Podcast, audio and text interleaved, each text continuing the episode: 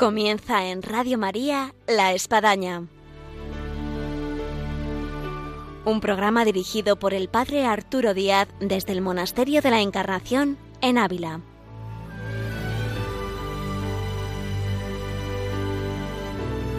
Hola, buenos días. Les habla el Padre Arturo Díaz. Bienvenidos a La Espadaña. Espadaña que el día de hoy tiene un invitado muy especial que es conocido porque viene con cierta frecuencia y lo hemos tenido aquí. Es el padre Victorino Terradillos, con el cual vamos a conversar de una figura en la iglesia muy importante que acabamos de culminar su año jubilar y es San Pedro de Alcántara.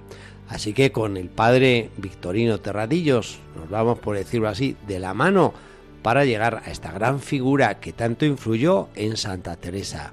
Bienvenidos a este programa que ahora comenzamos.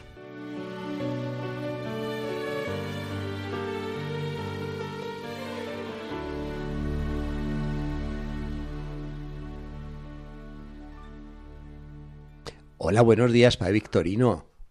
Buenos días, Pedro Arturo. Tenemos con nosotros al padre Victorino Terradillos, como habíamos comentado, eh, franciscano eh, del convento de Arenas de San Pedro, aquí en la provincia de Ávila, y que es alguien, digamos así, familiar ante nuestros micrófonos de Radio María en el programa la Espadaña, porque ha venido ya en más de alguna ocasión. Más de alguna ocasión, sí. Eh, hemos hablado aquí en Radio María que lo escucha tanta gente que le hace bien para formarse, para rezar y para todo.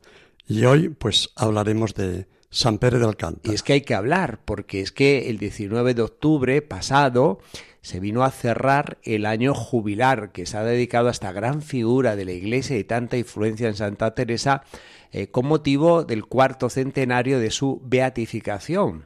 Sí, lo hemos clausurado el cuarto centenario de la beatificación del santo, San Pedro de Alcántara, y patronazgo de Arenas de San Pedro. Tuve la ocasión de estar al inicio del año jubilar, en ese 19 de octubre de 2021, y ahora ha pasado ya un año, y mirando en este año, eh, ¿qué perspectivas han visto desde ese lugar en el que está el sepulcro del santo, San Pedro de Alcántara? Entre tantos grupos habéis ido desde Ávila, y cerró casi desde Ávila también el año jubilar la parroquia de San Pedro además de vosotros, desde aquí, desde la Encarnación de Ávila, la parroquia de San Pedro y luego han ido pues de muchos sitios, grupos de jóvenes, parroquias del entorno de Arenas, de Madrid, de Talavera, de muchos sitios. ¿Por qué? Pues porque es una figura grande, atrayente y cuando se le conoce, aún más. Uno se encapricha con este santo, aunque de entrada puedan escuchar que es muy penitente, pero se llegan a convencer que es un santo muy cercano. De todo este pasar de gente, me imagino parroquias, eh, colegios, eh, grupos de religiosas, eh, familias, no digamos en el verano, que es un lugar tan atractivo, toda esa zona de la sierra, de San Pedro de Alcántara. ¿qué, ¿Qué anécdotas o qué podría destacar de todo este encuentro con estos, digamos así, peregrinos? Eh, pues anécdotas muchas, desde la acogida, desde cantar, desde pedir en voz alta, desde dar testimonios de su vida, pedir milagros, que creen en los milagros todavía, desde una emoción, emotividad grande, hasta llenar las calles de arenas. La primera semana de mayo fue, diríamos, una apoteosis en arenas, celebrando una semana especial, novena, y la bajada del santo al pueblo y juntándose con la Virgen, la Virgen del Pilar de Arenas, algo que para mucha gente le costó lágrimas, le costó emoción y la palabra que corría por todos los sitios era esto, gran emotividad. Aquí habría que leer lo que es un pueblo moviéndose a través de la figura de los grandes, de los santos, de cómo atraen y plasman la palabra de Dios los mismos santos, cómo invitan, pero que no solamente queda en deseo, emotividad, sino luego ejemplos, porque se ha dado también alguna jornada a lo largo del año jubilar de pedir para los pobres y se ha recogido en Cáritas dinero, cosas y generosidad. En este contacto con los santos, eh, las personas que se acercan a veces a nuestros santuarios, lugares de sepulcro de santos, como es el convento de ustedes ahí en San Pedro de Alcántara, en arena de San Pedro con San Pedro de Alcántara, eh, hay personas que no conocen bien al santo, que quizás su primer contacto. Hay otros que han leído al santo, hay otros que ya tienen la devoción al santo. Eh, de estas personas que por ahí pasan, y más bien de estas que es su primer contacto, que no conocían a San Pedro de Alcántara, eh, ¿qué, impresiones ha habido? ¿Qué, ¿Qué se han podido llevar, además de algún libro o alguna estampita? A todos les decíamos en la acogida a los peregrinos, siempre antes de entrar por la puerta jubilar, que significa Cristo, entrar por Cristo, entrar a la iglesia, siempre les decíamos las fechas del santo. Mínimo hay que saber que el santo es extremeño, 1499, que quiere morir en Arenas y muere el año 1562, un 18 de octubre, y luego fechas principales son cuando él está en la parte de Portugal buscando ya una reforma, de la Iglesia, de él mismo, de la Orden, y después ya en el 1557 que funda su apartado, su convento diminuto, el Palancar, en el Pedroso de Atín, también provincia de Cáceres. Esto ya es un dato de su extrema pobreza, su dedicación a la oración, al retiro y a la reforma de la vida, de él y de la Iglesia, porque estamos en el tiempo en que la Iglesia ha vivido un 1517, Lutero, y estamos en un concilio de Trento, y el santo está, sabe todo lo que está sucediendo en la iglesia y en la sociedad. Es un santo místico de meditación, de retiro, de oración profunda, y al mismo tiempo está en la ola de toda la sociedad, nobleza y pueblo, pobres y ricos. También hay que destacar de este santo, en medio de su ascetismo, que es por lo que más se le conoce, basta recordar quien ha estado en la Basílica de San Pedro de Roma, entrando la figura monumental a la izquierda, enfrente a Santa Teresa del otro lado, este santo donde le cuelga un cilicio. Pero junto a esta austeridad, eh, es un santo que además tenía mucho humor. Mucho humor y y como que contrasta. Y, y, Santa Teresa de Jesús dice que... Lo recalca una, además. Una dulzura enorme. Pocas palabras, pero muy sabrosas. Sin duda, la estatua de Vergara en el Vaticano es colosal e indica siempre lo mismo que, que las figuras que tenemos en el santuario en, del San Pedro Alcántara en Arenas. Siempre aparece el cilicio, aparece el libro, porque ese autor, dirá Santa Teresa, que cuenta toda esta clase de penitencia, y sin embargo es muy afable, muy amable, y cuenta también cómo es autor de libros que hay que leer, y ella se lo aconseja a las religiosas, aunque el libro está hecho para un matrimonio, para todos, y dice que lo lean. Es penitente, es autor de libros, y es sobre todo un hombre de reforma de sí mismo, y crea la gran reforma dentro de la orden franciscana de los descalzos o alcantarinos que van a ser luego los grandes misioneros del Oriente, Filipinas y Japón. Tocando este tema de la reforma que San Pedro de Alcántara quiso llevar adelante dentro de la obra franciscana, eh, el que pretendió con, esta reforma que fueron llamados alcantarinos y que luego en el tiempo el Papa lo volvió a unar para que todos fuesen una misma orden eh, de los franciscanos? Pues mira, el, también el año 1517, León X, pues trata de, reformar y eliminar tantas, eh, diríamos, capillitas como se estaban formando. Luego León XIII dejará cuatro solamente, cuatro ramas, las actuales, pero en medio está siempre creciendo. ¿Por qué la reforma?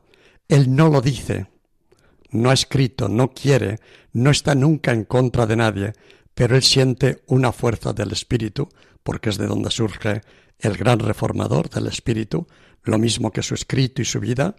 En ese espíritu él dice que hay que, pues se da cuenta de cómo está la iglesia, la sociedad, todos sabemos que es el 16, de dónde venimos, lo mismo que actualmente. La iglesia necesita una reforma y él en lugar de enfrentarse o reaccionar con una queja, él dice, tú y yo. Vamos a ser santos, vamos a hacer la reforma. Es un poco eso de la poca levadura levanta toda la, la masa y hace que se crezca y en la iglesia ha sido así. Este hombre poco, reducido diríamos, oculto y al mismo tiempo hace la gran reforma que ha sido un bien para toda la iglesia, los alcantarinos.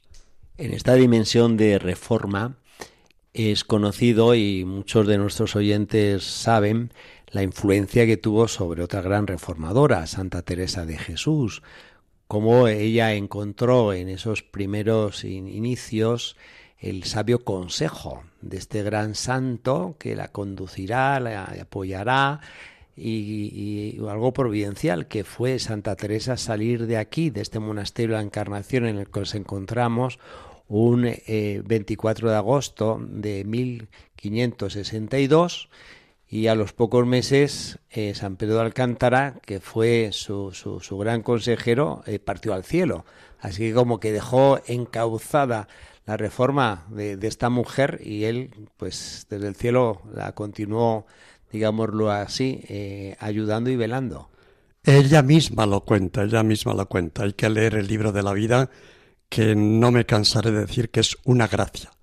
Una gracia de, de revelación y una gracia posible hoy si le toca a uno el corazón cuando lee el libro de la vida de Santa Teresa. Y ahí un personaje principal o la vida está. Y cuenta, ella dice, parece que Dios me lo tenía guardado, porque justo a los dos meses, justo una semana más menos, muere el santo. Ha sido el 24 de agosto y el otro muere el 18 de octubre, casi los dos meses que la reforma de la Santa hoy día, en el congreso que hemos tenido también a lo largo de este año, un carmelita llegó a repetir algo que está dicho y que está estudiado. ¿Qué es esto?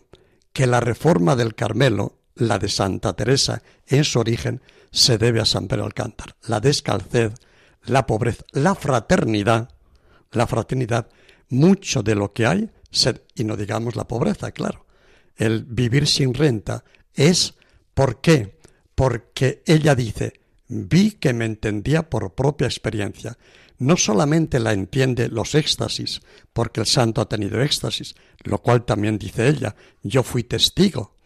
No solamente ha tenido hablas, no solamente ha tenido levitaciones, me conoce por propia experiencia porque también él sabe que buscando el reino de Dios, lo demás es añadidura y ahí le conoce. Entonces, eso de encontrarse dos almas que se conocen desde el primer momento por experiencia, ella lo agradecerá siempre y siempre estará agradecida al bendito Fray Pedro de Alcántara. Dos almas gemelas que tenían una gran diferencia de edad y de etapa en la vida. Pues se donde uno ya llevaba, como San Pedro de Alcántara, años en base a la reforma franciscana y Santa Teresa que, tenía todavía una edad, digámoslo así, no madura y que apenas estaba por iniciar la reforma. Estaba comenzando, sí. Bueno, se llevan diferencia 16 años, justo. 15-15 mm, la santa, 1499 el santo. Pero eh, la diferencia en las personas yo pienso que no es la edad, sino la experiencia de Dios.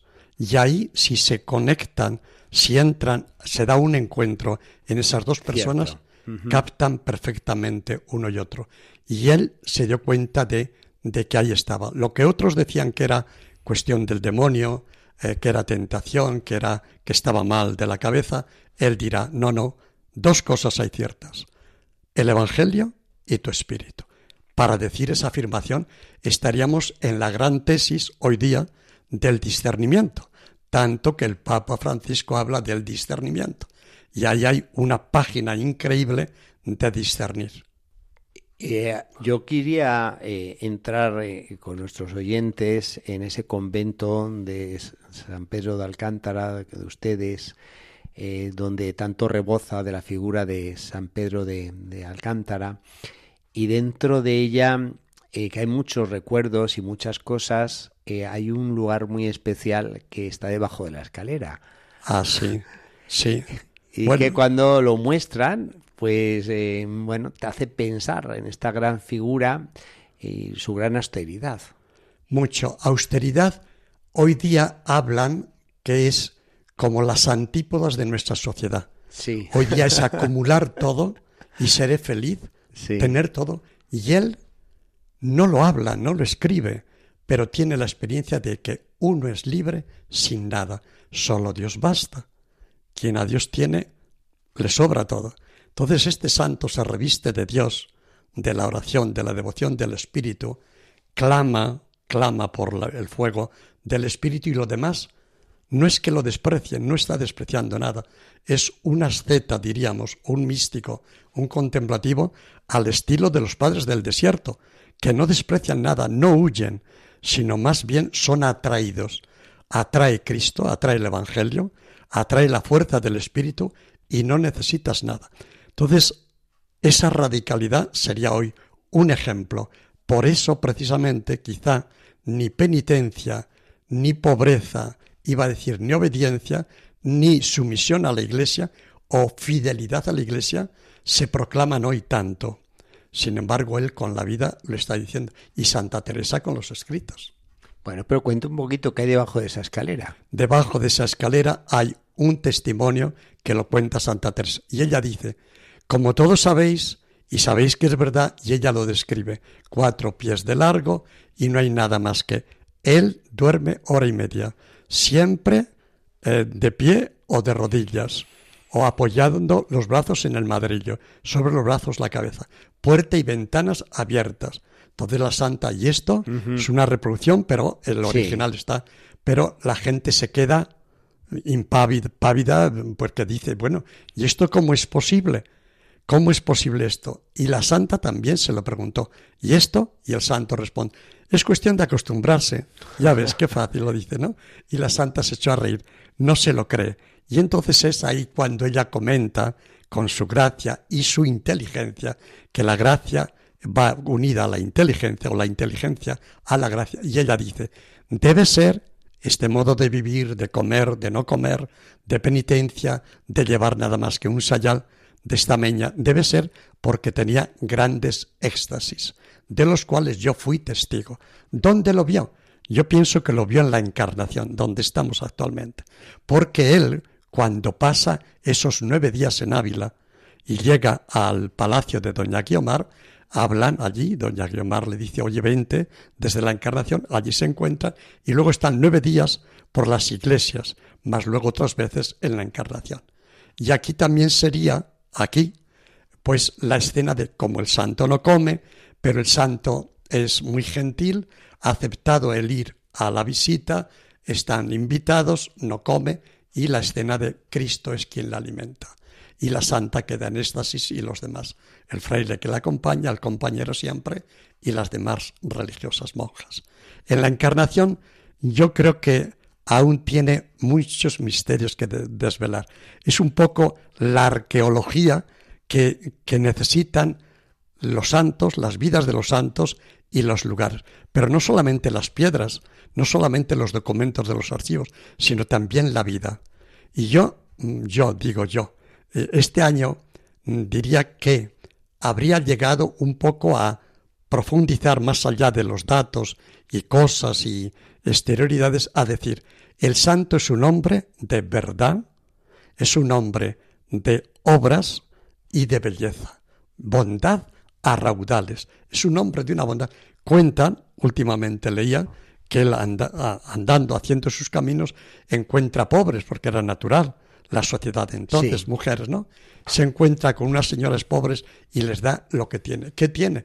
Pues le darían algún trozo de pan, o no sé, San Francisco entregó el breviario que tenía, véndelo y dáselo a la pobre, este no sé qué tendría, pero la cosa es, pues, ese trato afable por lo menos. Hay una faceta de San Pedro Alcántara menos conocida, de la que estamos hablando, como puede ser su generosidad, su austeridad, su misticismo, y es San Pedro Alcántara escritor.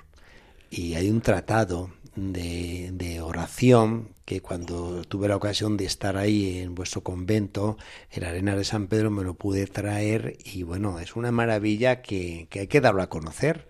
Hay que darlo a conocer, verás, últimamente un sacerdote de los que van allá de retiro y con grupos me entregó unos ejercicios espirituales hechos Ah. que los da él Sí. desde el Tratado de Oración y Meditación. ¿Hasta dónde Yo voy, yo voy más al origen. Sí. Eh, digo yo, por, por, por no citar a otros, pero otros son los grandes estudiosos, que habría que volver a estudiar este librito, Tratado de la Oración y Meditación, no solamente con Fray Luis de Granada, sino con los ejercicios de San Ignacio de Loyola. Ya sabes que se cita, se suele hablar, que este señor que iba para, para obispo y, en fin, el cardenal Martini, pues cuando da unos ejercicios a jesuitas y a sacerdotes sobre los ejercicios de San Ignacio, cita el tratado de oración y meditación. ¿Por qué? Pues porque hay una similitud, hay, no sé, hay un organigrama, podríamos decir, que se puede estudiar, pero hay que entrar muy dentro. ¿Por qué? Pues porque no es un tratado desarrollado. O sea, es un tratado, yo diría, con una intensidad y una densidad tan grande que no desarrolla casi nada. Pero en eso poco que tiene, en esas pinceladas, es un tratado colosal. Primero, sobre el Espíritu Santo y luego sobre cómo hay que orar y los fallos que puede existir en una oración y luego la materia. ¿Qué es lo que hay que meditar? Bueno, si eres principiante, medita tu vida, la naturaleza. Pero si vas haciendo un camino, medita el credo, los artículos de la fe y sobre todo, atentos, porque esto es muy importante luego en las tesis que se dice sobre Santa Teresa de Jesús. Medita la pasión de Cristo, la humanidad. ¿Por qué? Porque meditando la pasión de Cristo te transfiguras, te transformas, pero no solamente en deseos y sentimientos, en vida y en limpieza, sino que te transfiguras y te transformas en imitar a Cristo. O sea, porque la oración no concluye bien si no es imitando a Cristo. O sea, ya no soy yo, sino es Cristo el que vive en mí, pero vive en obras, palabras, ejemplos y santidad. Este librito, eh, para que nos están escuchando, ¿dónde se puede conseguir? ¿Solo en el convento o en casas franciscanas? El librito, bueno, pues mm, dentro de- del santuario este año había unas, no sé, ambiciones que no hemos llegado a concluir. Para nosotros sigue existiendo todavía otro año más de jubilar, porque hay que escribir. Se- entonces se están preparando Bueno. obras completas del santo y en él irían los escritos y el tratado. Pero todavía tenemos una edición que se vende en casa. San Pedro Alcántara, Tratado de la Oración y Meditación. Además lo vendemos Bueno, pues muy barato. Tomamos nota y quedamos a la espera de esa publicación de las obras completas. Obras completas, más estudios y procesos. Se está trabajando. Si Dios quiere, salud, tiempo y, y dinero también. Todo Pues junto. todo, todos, pero todo se hará. Porque creemos nosotros que paso a paso se llega, Dios ayuda, la gente también participa, todos, y esperamos que, que salgan ahí las obras completas. Porque el centenario, ya digo, no queda solamente en lo hemos hecho muy bien, el pueblo ha vibrado, se ha- hay una gran Sí, sí, emoción, Tiene que haber frutos luego concretos. Estos son los frutos. Frutos, por ejemplo, un fruto, seguir leyendo la Biblia, que empiezan ma- mañana, lectura de la Biblia. Otro, asistir a los enfermos, visitarlos. Otro, una campaña siempre constante para los pobres en Cáritas. O sea, otro, nosotros estamos dispuestos a cualquier persona que vaya o salir a que recibir también sus problemas, fin, ayudar un poco a andar no solos, sino acompañados. O sea, el santo, el santo no está lejos, el santo está en medio de nosotros, aunque esté retirado, está dentro de la corte, escribe a las princesas de Portugal, está en el tratado de cuando Felipe II se quiere casar, está, o sea, está con el obispo, está con el emperador. El santo no está, como han dicho los barrocos, únicamente mortificándose.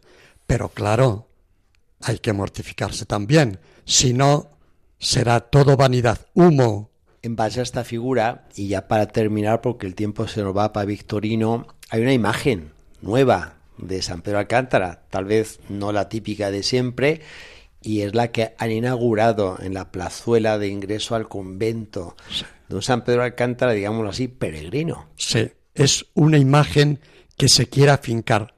Lo mismo que en el 99, con motivo de su nacimiento, se dijo hombre de espíritu, ahora se ha querido presentar a San Pedro Alcántara en la imagen que se ha colocado, ¿eh? una imagen que gusta, que encanta a la gente, que recibe allí según llegas al santuario, se quiere mm, afincar y decidir el santo es un peregrino. Yo creo que esa idea de peregrinos se está moviendo mucho en esta época en toda la sociedad. Peregrinar a Santiago, a Roma, a Jerusalén, a los lugares de los santuarios. ¿Por qué? Porque los ejes del mundo son los santuarios. Eso lo sabe usted muy bien en Jerusalén. Y aquí tenemos en Ávila dos santuarios. Dos santuarios. El de ustedes, de San Pedro Alcántara, digamos así, el nuestro. Aquí de Nuestra Señora son soles. Pues Padre Victorino, un gusto de una vez más tenerle aquí en medio de nosotros y que se repita. Y hay que decir a todos nuestros oyentes que hay que ir a San Pedro de Alcántara, ahí a su sepulcro en Arena de San Pedro, la provincia de Ávila y que serán bien recibidos y acogidos en ese paz y bien de los franciscanos con el cual siempre nos hacen sentirnos en casa. Paz y bien, el paisaje, el lugar y el santo. Muchas gracias, mm, Padre Arturo, y gracias a Radio María. Y hasta la próxima. Hasta la próxima. Caminamos.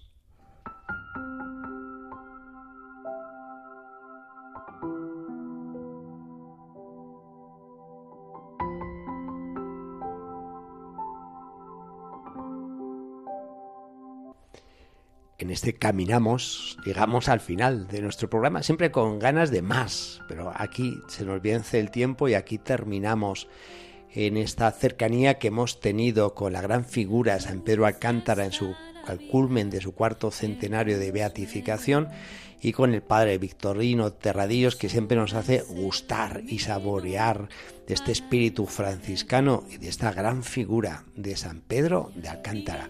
Muchas gracias por la atención y quedamos emplazados. Hasta el próximo viernes, Dios mediante, aquí en Radio María, en La Espadaña.